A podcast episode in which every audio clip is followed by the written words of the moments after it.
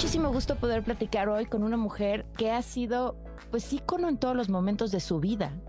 Mujer valiente que se le puso de frente al poder, que fue atacada en los espacios más íntimos desde el mismo poder.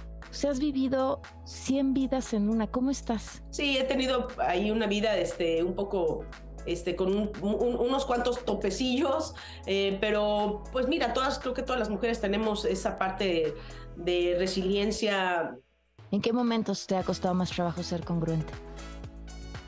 Ay, eh, pues empecemos desde mi primer matrimonio, que fue este, pues un matrimonio muy, además pues eh, en el spotlight, ¿no? Todo el mundo, pues éramos como la pareja el año, ¿no? El futbolista, la actriz y todo esto, y luego lo que vino pues fue, fue muy vergonzoso, ¿no? Todo esto de abuso y todo eso fue muy vergonzoso. Entonces para mí era como, no estás entre un, un, un, una persona que amas y que estás ilusionada, porque me casé muy ilusionada. De hecho fue de las cosas también que me empujó para venirme acá a otro país, ¿no? Porque tenía la prensa encima de mí, ya era muy vergonzoso lo que, lo que estaba pasando. Pensando en, en, en otro hombre que yo creo que también hizo las cosas muy mal, eh, ¿qué es eh, confiar demasiado o confiar eh, y creer que, que la otra persona va a responder de forma correcta?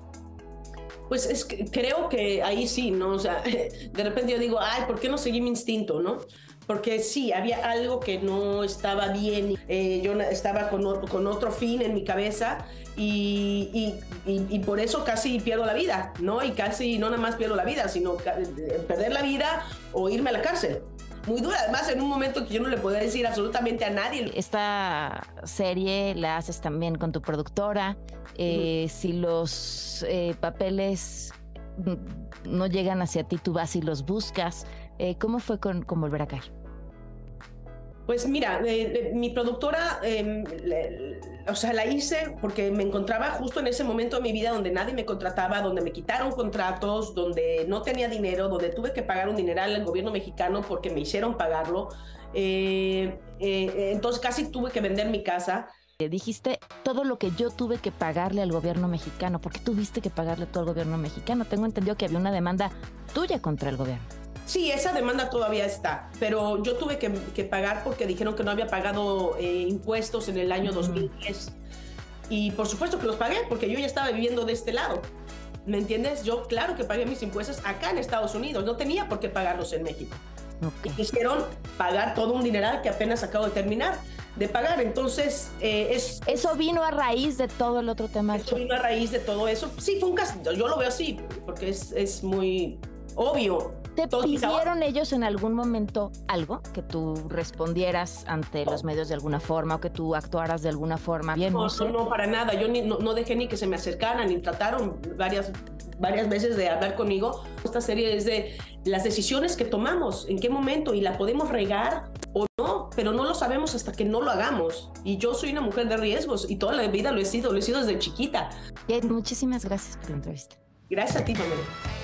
Y vaya que se arriesgó y confió en, en, Sean Penn, que ella sigue defendiendo el punto que él la traiciona, porque él sí juega la carta de periodista para esta entrevista que hace para la Rolling Stone y es en donde se mete en un bronco nonón, Kate del Castillo, por esta relación. Claro, yo, yo creo que Sean Penn se portó muy mal.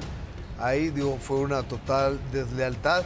Pero al final, a la luz del tiempo y la distancia, quien capitaliza con inteligencia y con mucho dolor y con muchas broncas es que del Castillo, ¿no? Sí, Porque pero también tienes que reina. tomar en cuenta a quién estás entrevistando, con quién querías relacionarte. No midió, ¿no? Yo creo que no, no lo hizo no.